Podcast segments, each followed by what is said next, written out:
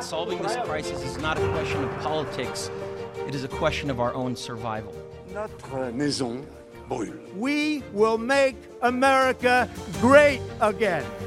Ich bin ein Berliner. J'ai décidé de ne pas être candidat à l'élection présidentielle. Merci beaucoup, I love you.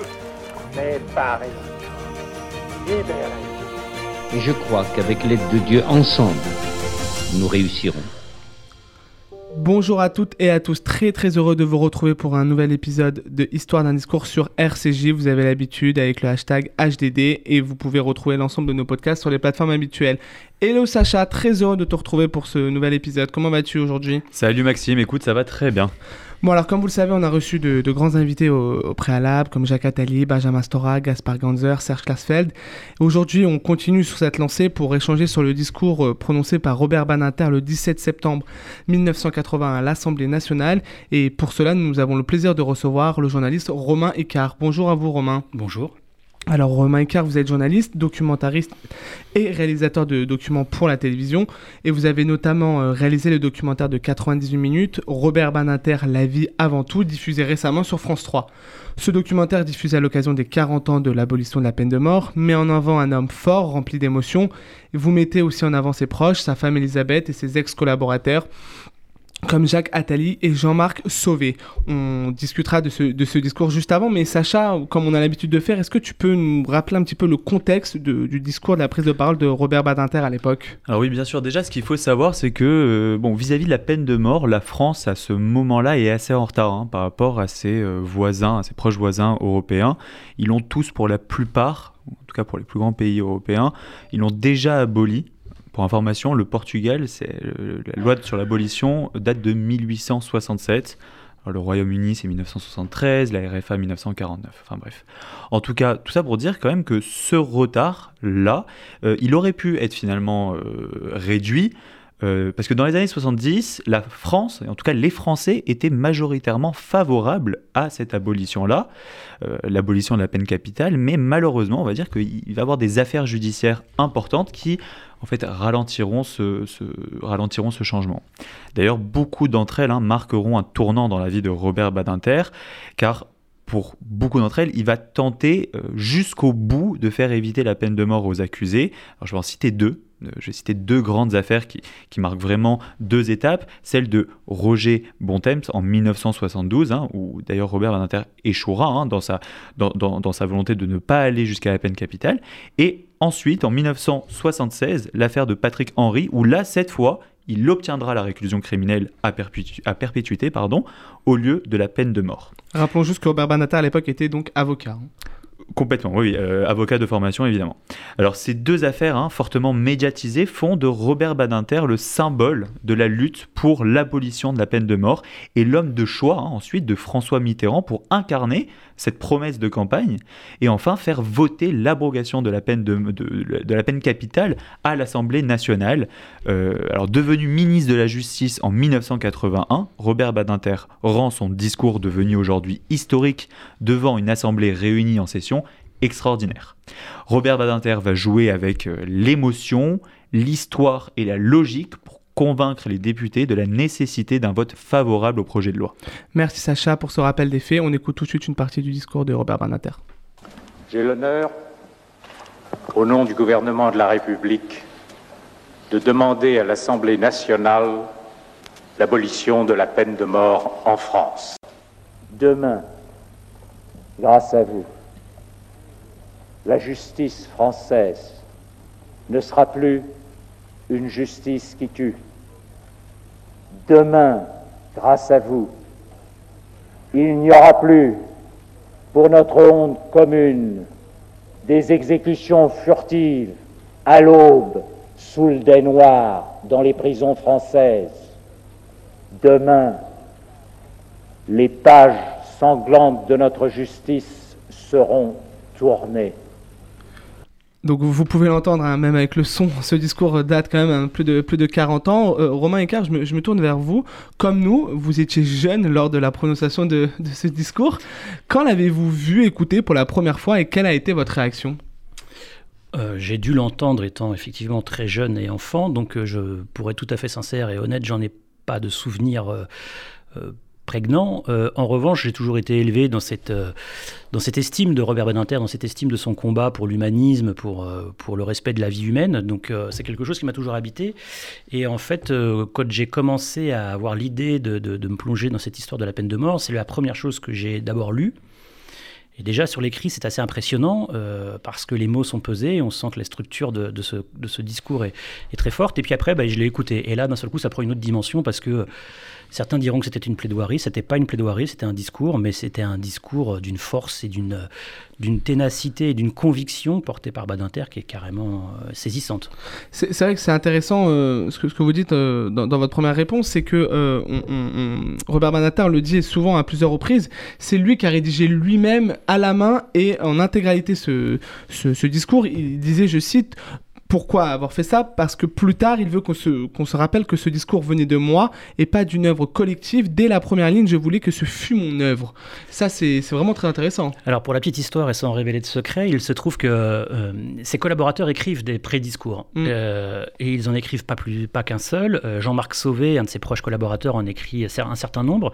Jean-Marc Sauvé a une très belle plume lui aussi et en fait il se rend compte que bah, euh, ces, ces ébauches elles servent strictement à rien, que Robert Badinter ne les regarde à peine. Euh, Elisabeth Badinter part avec euh, Robert Badinter en Bretagne chez des amis communs, euh, Benoît de Groult pour pas la citer, l'écrivaine, qui leur prête une maison et ils s'enferment tous les deux et il écrit.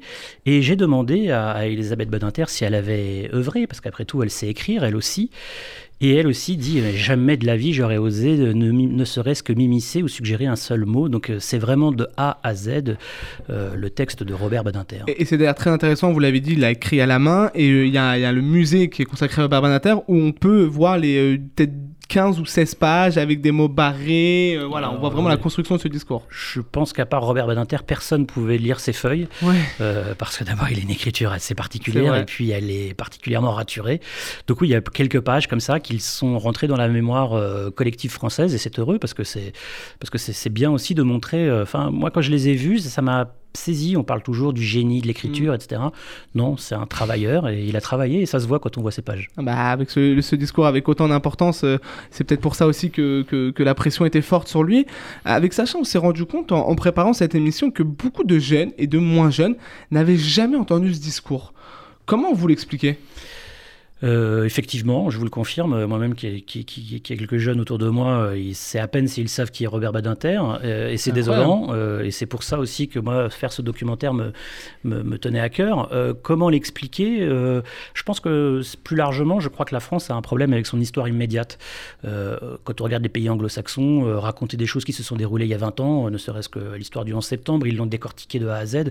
Nous, sur, les histoires sur notre histoire immédiate, sur notre histoire qui plus est un peu douloureuse, et la peine de mort euh, l'est, ben on n'ose pas, on a des petites... euh, Mais 40 ans, c'est pas, une- pas immédiat. Bah oui, mais on est encore là-dedans, et, et encore aujourd'hui, on a le sentiment que si on parle de la peine de mort, ça va cliver les gens, etc. Alors Ça, on, que- ça, on le verra juste après, comme disait Sacha, c'est un thème euh, hyper, très très important. Mais, mais, mais même à l'école, moi, j'ai jamais, on n'a jamais entendu, je sais pas Sacha, toi, mais on n'a jamais travaillé le discours de, de l'abolition de la peine de mort.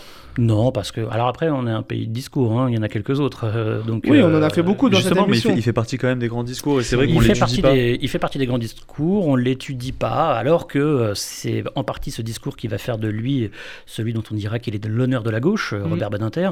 Et c'est vrai que c'est vrai qu'il aurait eu toute sa, il aurait toute sa place dans, dans, le programme. dans le, dans le programme et dans le, dans le récit national, puisque c'est de ça dont il s'agit, si on l'apprend à l'école notamment. Et il l'a pas, je, je ne, je ne sais trop pourquoi, dire vrai. On, on va essayer de militer pour ça. Il est important, comme, euh, comme disait Sacha, de, en introduction, de le rappeler. C'est le candidat à l'époque, François Mitterrand, donc de gauche, qui s'est prononcé en faveur de cette abolition, euh, alors même que le peuple français était contre. Je me rappelle d'ailleurs d'un d'un débat euh, qu'il avait eu en disant bon bah voilà, je vais aller à contre-courant des, des- des Français. C'était quand même un, un pari. Pourquoi le mérite est-il principalement donné à, à Robert Badinter? Même s'il faut le dire, Banater parle d'honneur de présenter ce texte au nom du gouvernement. On l'a entendu dans l'extrait. Pourquoi c'est Banater qui est, Robert Banater qui est mis forcément en avant alors que c'est une décision de son président? Parce que je crois que sans. D'abord parce que c'est lui qui porte euh, la réforme et que forcément on incarne toujours un combat. Un, combat, on a besoin de l'incarner, il se trouve que c'est lui.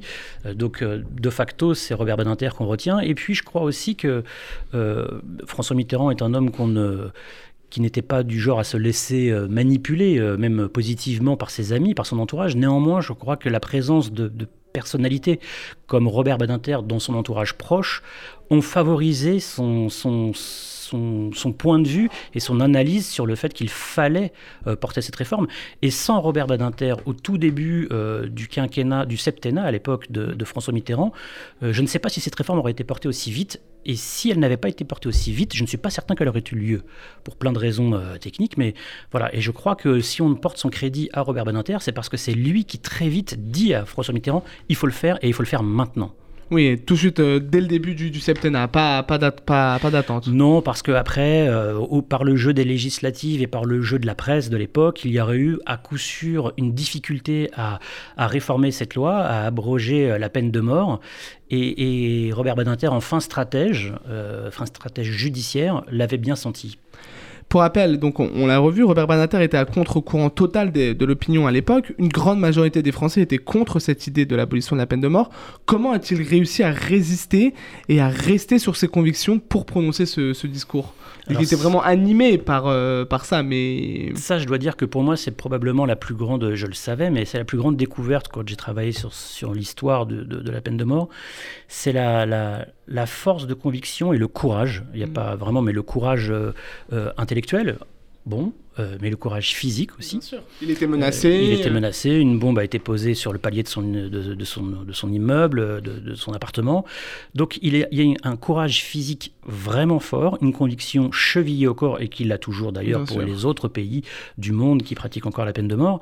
Et, ça, pour moi, c'est vraiment le moteur. S'il faut expliquer euh, aujourd'hui pourquoi ce discours, il le porte aussi fortement, avec autant de conviction, je crois que c'est parce que c'est un truc qui vient de très profond chez lui de son enfance, et puis, euh, et puis qu'il en est convaincu. Il, ne fait pas ça par... Euh, on a souvent l'image du politique politicien. Mm. Robert Badinter est tout sauf un politicien. Robert Badinter est un homme de conviction, et sa conviction profonde, c'est qu'il faut abroger la peine de mort.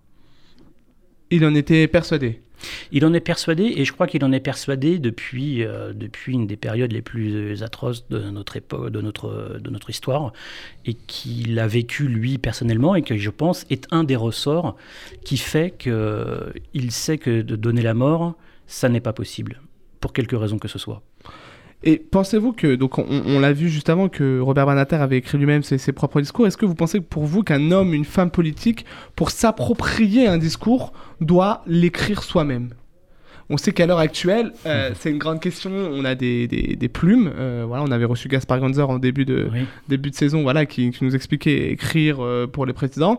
On voit aussi que beaucoup de plumes proposent des, des choses aux présidents ministres, mais que décident par eux-mêmes d'écrire leur propre discours. Quel est votre, votre ressenti sur ça? Je vais être tout à fait franc, quitte à pas me faire des amis, je pense qu'il y a des plumes qui sont meilleures que les ministres. Je veux dire, on peut pas être bon partout.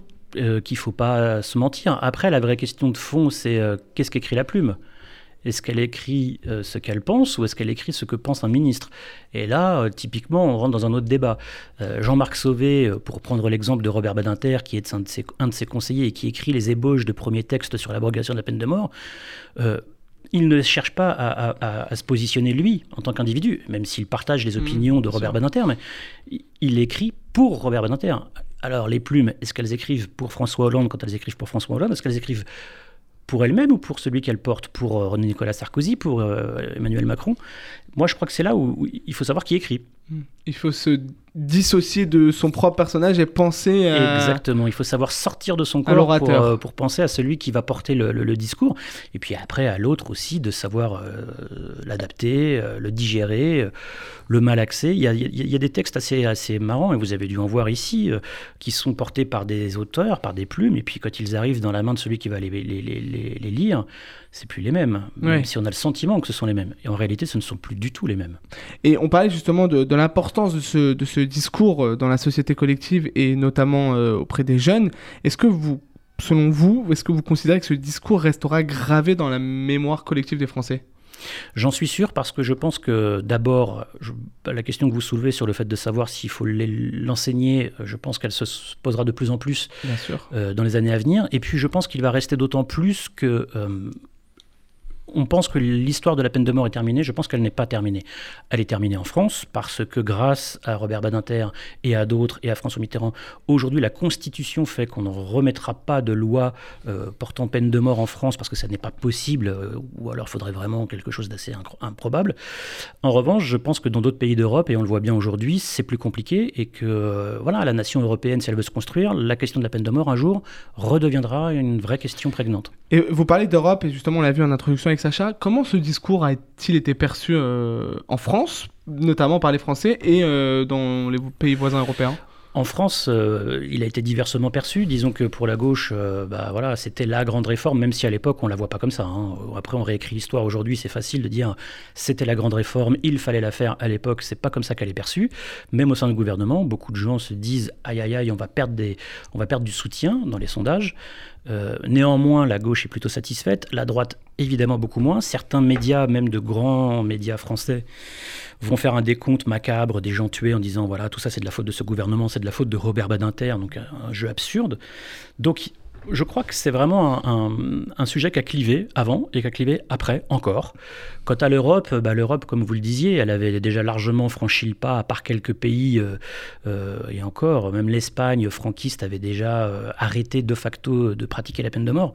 Donc je crois que les autres pays européens se, disaient enfin.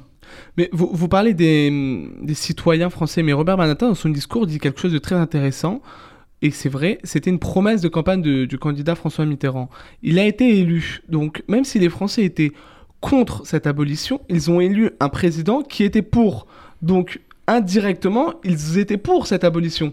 C'est toute la force de François Mitterrand quand il fait cette déclaration, parce que dans le programme commun, ce qu'on appelle le, programme du candidat euh, François Mitterrand, il y a 110 propositions, la peine de mort est 53e, noyée un peu au milieu. Oui, mais dans les médias, il les met quand même en avant.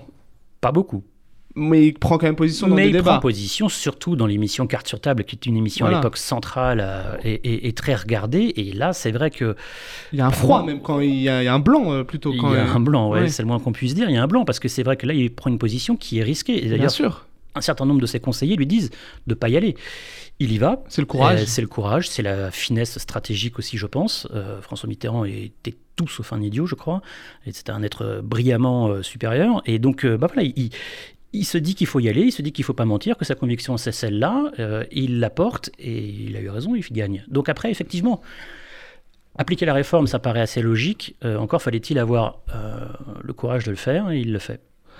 Et les personnes aussi, et les personnes qui ont la conviction de le faire. Parce que sans Robert Badinter, en tout cas, on ne sait pas de ce que serait devenue cette promesse de campagne. Parce que, comme on l'a dit tout à l'heure, la conviction a fait réellement que euh, le, projet est allé jusqu'au bout. Tout à fait. Avec une autre personne, ça n'aurait pas forcément été le cas. Il n'est pas certain qu'une autre personne, parce que pour que euh, la réforme arrive aussi vite, c'est Robert Badinter qui dit à François Mitterrand qu'il faut la faire. Est-ce que quelqu'un d'autre que Robert Badinter aurait eu l'oreille euh, de François Mitterrand à ce moment-là? Rien n'est moins sûr. Mhm.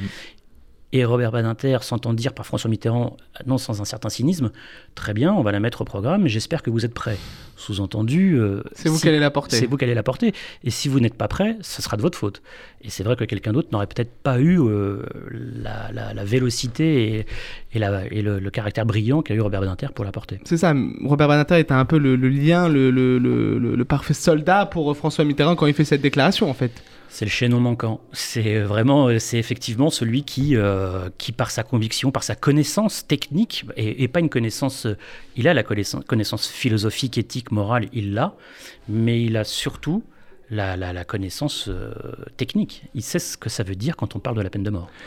Et est-ce que vous considérez ce discours comme l'un des discours peut-être les plus importants d'un homme politique euh, ou d'une femme politique euh, français Alors, on a des très très grands discours. On a aussi celui de Simone Veil euh, bientôt sur enfin, sur l'IVG. Voilà, on a beaucoup beaucoup de.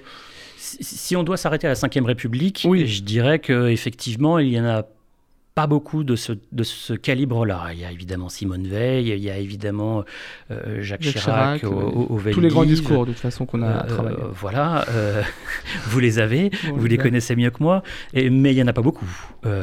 sur la Ve République, stricto sensu, il n'y en a pas beaucoup. Après, euh, avant, on a eu euh, des discours de, du général de Gaulle, de Jaurès, de, voilà, il y en a eu quelques-uns. Mais c'est vrai que celui-ci euh, fait probablement partie d'une liste assez resserrée. Oui, parce qu'il a eu une conséquence sur le passé et conséquence sur le présent et même sur le futur. C'est vraiment ce discours qui a, qui a, fait évoluer un peu les mentalités. C'est un discours qui a fait évoluer les mentalités et sur la durée. C'est-à-dire que sur l'instant présent, euh, comme je vous le disais, il y a peut-être eu une sorte de, clivage qui s'est prononcé, qui s'est vraiment cristallisé. Euh, mais néanmoins, avec le temps, les gens, même opposés à cette peine de mort, à part quelques radicaux, les gens se sont rendu compte de ce que voulait dire Robert Badinter et donc de ce que voulait dire le gouvernement, mais ce que voulait dire Badinter en l'occurrence, puisque c'est lui qui l'a porté, et ils ont compris que ce n'était pas partisan, c'était pas la gauche, c'était pas la droite, on s'en moquait, et je crois que vraiment, sincèrement, qu'ils s'en moquaient. Ce qu'ils voulaient, c'était l'humain, c'était euh, les êtres humains en France. Mais tout à l'heure, vous disiez que euh, personne pourrait revenir sur la peine de mort, c'est un sujet euh, un peu ancré dans, dans les mœurs, mais moi, j'ai envie de vous rappeler un petit peu le, le sondage très récent, euh, sondage Ipsos pour le Monde en septembre 2020, donc ça fait même pas un an, enfin ça fait un tout petit peu plus d'un an. Voilà, vous connaissez sûrement le sondage, mais je le rappelle pour nos auditeurs, 55% des participants disent, je les cite, il faudrait rétablir la peine de mort en France. C'est pour ça, c'est pour cette raison, parce que euh, Robert Badinter sentait bien que c'était compliqué cette question, que euh, l'abrogation de la peine de mort, enfin l'interdiction de la peine de mort est aujourd'hui inscrite dans la Constitution française et non plus dans la loi. Or, pour modifier la Constitution française, c'est assez compliqué. Il faut que l'Assemblée nationale et le Sénat se réunissent, il faut qu'il y ait un quorum de vote assez important. Et aujourd'hui, stratégiquement, statistiquement, c'est quasi impossible. Voilà. Et c'est là où il y a Sauf une- y a un référendum. Euh, non, non, il faudrait encore que le- les deux chambres se réunissent, même en cas de référendum, euh, puisque c'est la depuis Constitution. 2007, depuis 2007, c'est inscrit dans la Constitution. Voilà, et donc euh, aujourd'hui, même avec un référendum, il faudrait que les deux chambres, alors après ça poserait des questions de savoir est-ce que les chambres sont représentatives des Français? Plus important que... Euh, oui. C'est un peu, c'est un peu les, les axes sur plein d'autres sujets que que que- qu'ont Marine Le Pen et Oui, oui, oui, Éric oui. Zemmour en disant bon bah on va on va justement passer outre les deux chambres et on va passer par référendum. Mais, euh, c'est quand même un thème qui va avoir un impact très important ou pas d'ailleurs dans les dans les futures dans la future campagne? Est-ce que Bah, vous pensez di- que ça va être un Je sais pas, j'espère pas. Ah, moi, non plus, hein, moi, non, moi non plus. J'espère pas, euh, ça serait un franc On a retour quand même en des, arrière. des candidats mais... qui se mettent. euh, Néanmoins, il est vrai que quand on voit la- l'ambiance générale, on peut se poser la question. Euh, moi, j'y vois plutôt qu'une conviction en plus intime de, de- des candidats en question, j'y vois surtout un petit jeu euh, électoraliste euh, un peu. Euh, Oui, mais là, c'est les. Français qui ont été sondés. Oui, mais les, les- les Français, euh, si vous les sondez, ils vont vous dire qu'ils veulent pas d'impôts, puis après ils vont vous dire qu'ils veulent des hôpitaux publics. Enfin, je veux dire, il y, y y a aussi des incohérences dans les sondages qui sont parfois. euh, vous savez, à chaque fois qu'il y a un drame, et malheureusement, Oui, voilà, je a- pense que on- les en a, attentats ont, eu voilà. un, ont eu un impact. À sur chaque ça. fois qu'on a un drame, euh, les sondages sur ces questions-là, euh, immanquablement, comme vous le rappeliez, euh, les évoluent. Oui, oui. Euh, dès qu'il y a une affaire, il se trouve qu'en ce moment, malheureusement, nous vivons une période assez, assez noire sur la, sur la question. Voilà, après, euh, il- justement, il faut essayer de ne pas céder à la, à la terreur, puisque c'est de ça dont il s'agit. Effectivement, on va essayer. Merci beaucoup pour, pour l'ensemble de ces informations. Sacha, peux-tu nous donner les conséquences et les suites de ce discours? Alors, comme on a pu le comprendre, hein, le, débat, euh, le débat a été très vif, mais euh, l'abolition a bien été votée, donc dès le lendemain de son discours, hein, euh, à 360, euh, 363 voix contre 117. Pour donner un petit peu les infos, c'est la totalité des députés de gauche, un tiers de ceux de l'UDF et un quart du RPR, dont Jacques Chirac. Euh, derrière, évidemment, le Sénat euh, votera la loi dans exactement les mêmes termes. Le 9 octobre 1981, la loi est publiée au journal officiel et la France a enfin rattrapé son retard. Euh, malgré cela, hein, il reste quelques résistants hein, qui remettent en cause la loi, et notamment lors du jugement de Klaus Barbie. D'ailleurs, beaucoup tenteront d'incriminer le travail de Robert Badinter lors de ce procès. Aujourd'hui, comme on l'a dit, la loi est inscrite dans la Constitution. Depuis euh, le 19 février 2007. Euh, alors pour revenir à Robert Badinter, hein, euh, lui, il présidera le Conseil constitutionnel de 1986 à 1995. Euh, il devient d'ailleurs sénateur des Hauts-de-Seine et président de la Cour européenne de conciliation et d'arbitrage de l'Organisation pour la sécurité et la coopération en Europe. Merci beaucoup, Sacha. Merci beaucoup à vous, euh, Romain Icard, d'être, euh, d'avoir participé à, notre émission. Donc, je conseille à l'ensemble de, nos auditeurs et auditrices de voir en replay le documentaire sur la vie de Robert Banatar, disponible sur toutes les plateformes de replay euh, de France, Télévisions. TV. France.tv. Rendez-vous désormais sur nos réseaux sociaux, Twitter, Instagram, histoire d'un discours, pour retrouver l'intégralité de ce discours et de nouvelles vidéos explicatives. On compte sur vous pour diffuser le plus possible avec le hashtag HDD. Merci à tous de nous suivre et comme dirait Valérie Giscard d'Estaing, au revoir.